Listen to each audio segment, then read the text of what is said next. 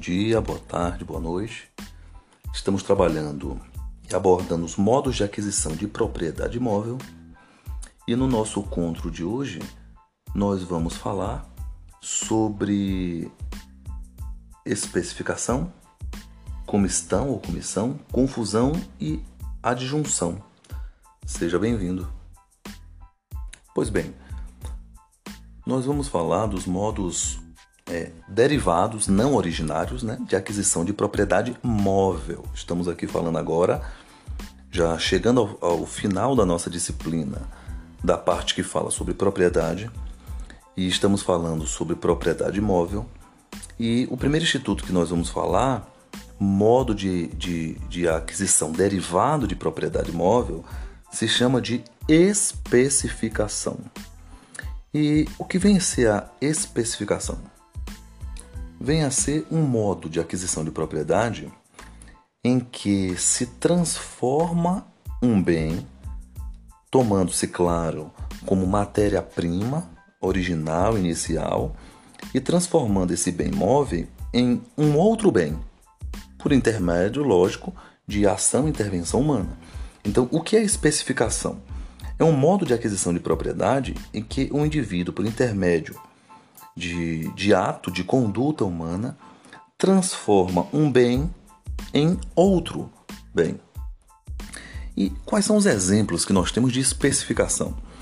Quando o indivíduo transforma uma tela em uma pintura, ou quando o sujeito ele transforma uma rocha em uma escultura, nós temos uma transformação de uma matéria-prima em uma outra matéria, em um outro bem móvel. Perceba que nós temos a transformação de objetos e nós temos a intervenção humana. Estamos diante de especificação. Agora, o Código Civil ele traz regras acerca dessa aquisição dessa propriedade. E estas regras estão previstas, estão traçadas no artigo 1270 e 1271.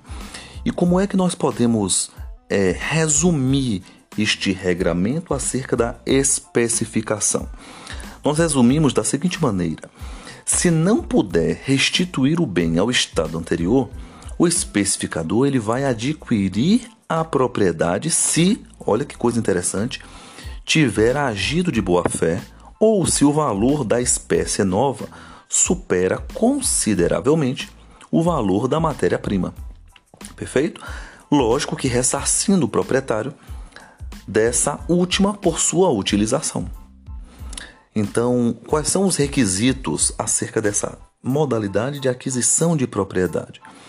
O indivíduo que estiver pintando uma tela, essa tela pintada por intermédio de, de ação de conduta humana, o pintor ele iria adquirir a propriedade desse imóvel se estiver agido de boa fé e, lógico, se o valor da, da atividade artística superar o valor da, da sua matéria-prima.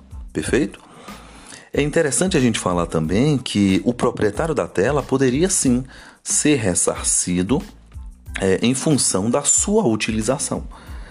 A mesma regra vale para um sujeito que constrói uma escultura em uma pedra.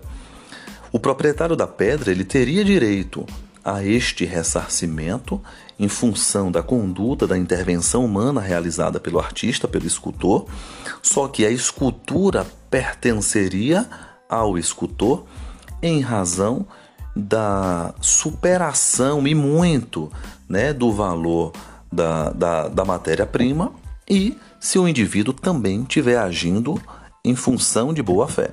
Estamos falando de ainda a aquisição de propriedade móvel e a primeira modalidade que estamos tratando é a especificação.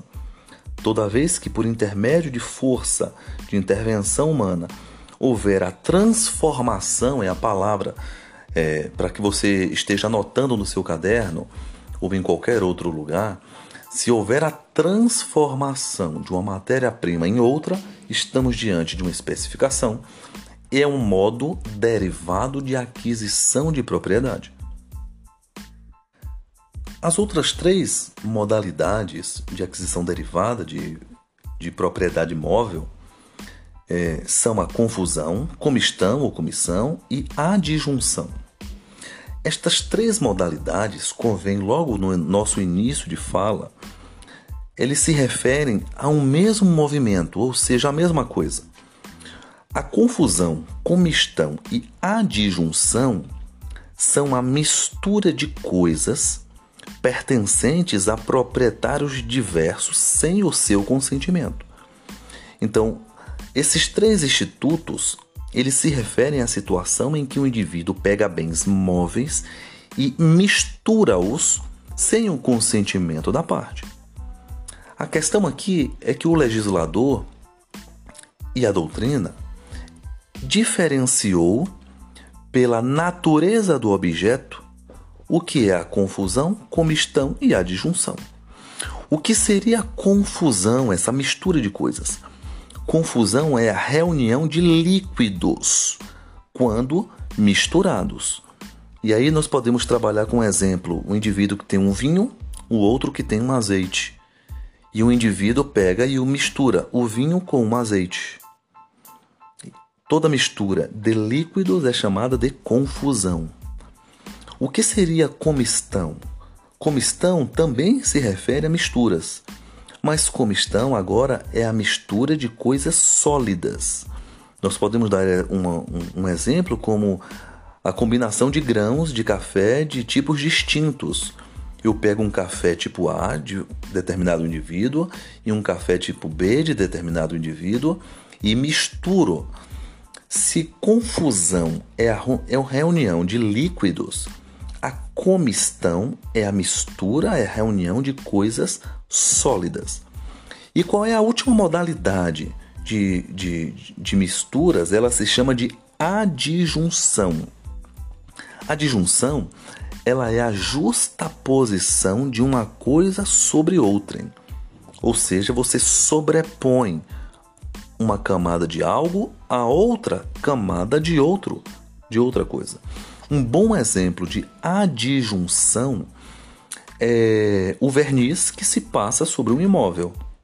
Você tem um objeto, um imóvel, e você acaba passando uma outra camada, existe uma justa posição, uma sobreposição de um outro objeto móvel. Perceba que confusão, comistão e adjunção são misturas. A diferença é que na confusão nós temos a reunião de líquidos, na comistão nós temos a mistura de sólidas, de coisas sólidas, e na adjunção nós temos a sobreposição, a justaposição de uma coisa sobre a outra. Agora, o que é que vem dizer o legislador acerca da confusão, comistão e adjunção, se a gente já passou pelos conceitos. O código fala que se não for possível você separar as coisas que foram misturadas sem a destruição da sua substância, ou se for exigido das partes é, um dispêndio excessivo, ou seja, para poder separar o indivíduo vai ter que ser onerado vai, vai, vai ter que efetuar um cumprimento de uma obrigação, um pagamento por, por determinada coisa, é, atribui-se é, ao seu dono a propriedade do todo, cabendo-lhe indenizar os demais. Isso daqui é muito importante. Agora, talvez você esteja se perguntando: como é que eu vou indenizar o proprietário em relação à mistura se ambos ou todas as partes que compõem a relação obrigacional são proprietários. Aqui convém dizer que o legislador criou uma regra, criou um parâmetro. Na indenização e na aquisição e na presunção de propriedade, nós devemos saber se na situação fática é possível a diferenciação entre um bem principal e um bem acessório. Porque se uma das coisas puder ser considerada como principal, então nós podemos construir esta regra de que, se não for possível separar, ou se for é, exigido um dispêndio excessivo, é, se é possível, se for possível considerar uma coisa como principal, nós podemos atribuir o todo como propriedade do indivíduo detentor do bem considerado principal, cabendo-lhe, lógico, indenizar é, os demais. Agora, nós temos um, uma outra situação atrelada a essa mistura. Porque se não for possível identificar uma coisa principal, a lei ela institui um condomínio forçado, uma espécie de condomínio forçado, porque cada proprietário que tiver um quinhão proporcional ao seu valor da coisa, é, que misturou ou que agregou, ele teria sim a propriedade do bem. Então, qual é a regra que nós estamos criando até aqui? A primeira, se o detentor de uma das frações puder ser considerado como principal, ele será o proprietário da coisa e deverá indenizar os demais. Se os detentores do bem você não puder auferir o que é bem principal e o que poderia ser considerado como bem acessório, o código ele institui um condomínio necessário e obrigatório entre as partes. Então nós podemos construir que todos poderiam ser considerados como proprietários. Perfeito? Agora, um elemento muito importante aqui é se na ação e na conduta humana houve ou não a violação da, da boa-fé.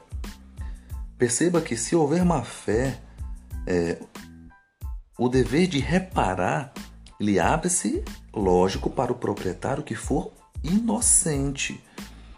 Então abre-se a opção do sujeito adquirir a propriedade do todo indivíduo, né, da, da coisa que não puder ser dividida, abatendo-se do montante a ser pago pela aquisição do valor das perdas e danos causadas pelo ato malicioso.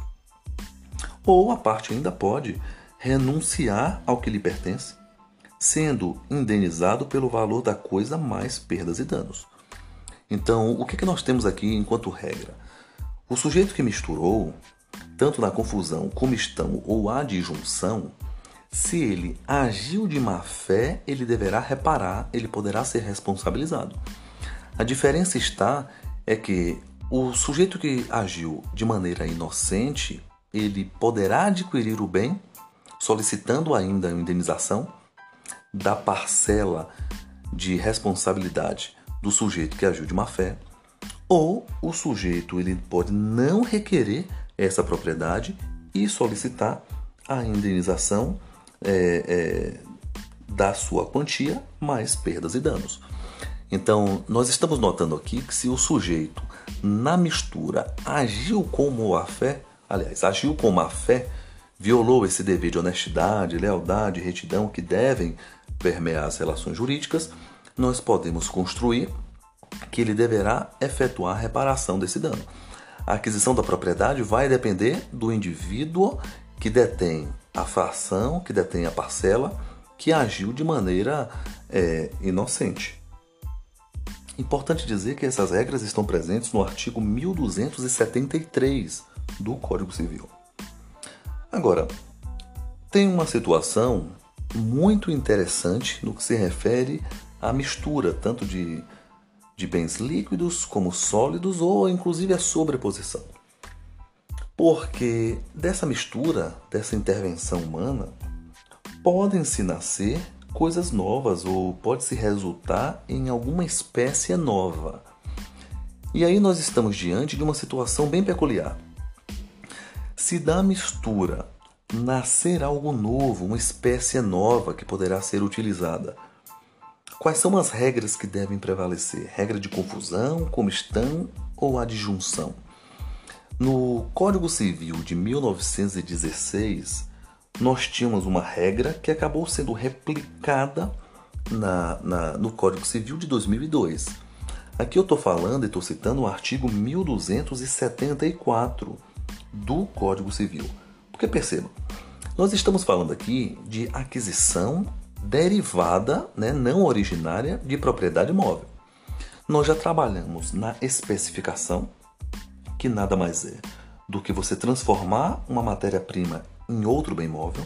E nós temos os institutos da confusão, comistão e adjunção, que são misturas. E aí o legislador criou regras acerca da responsabilização, acerca da aquisição da propriedade.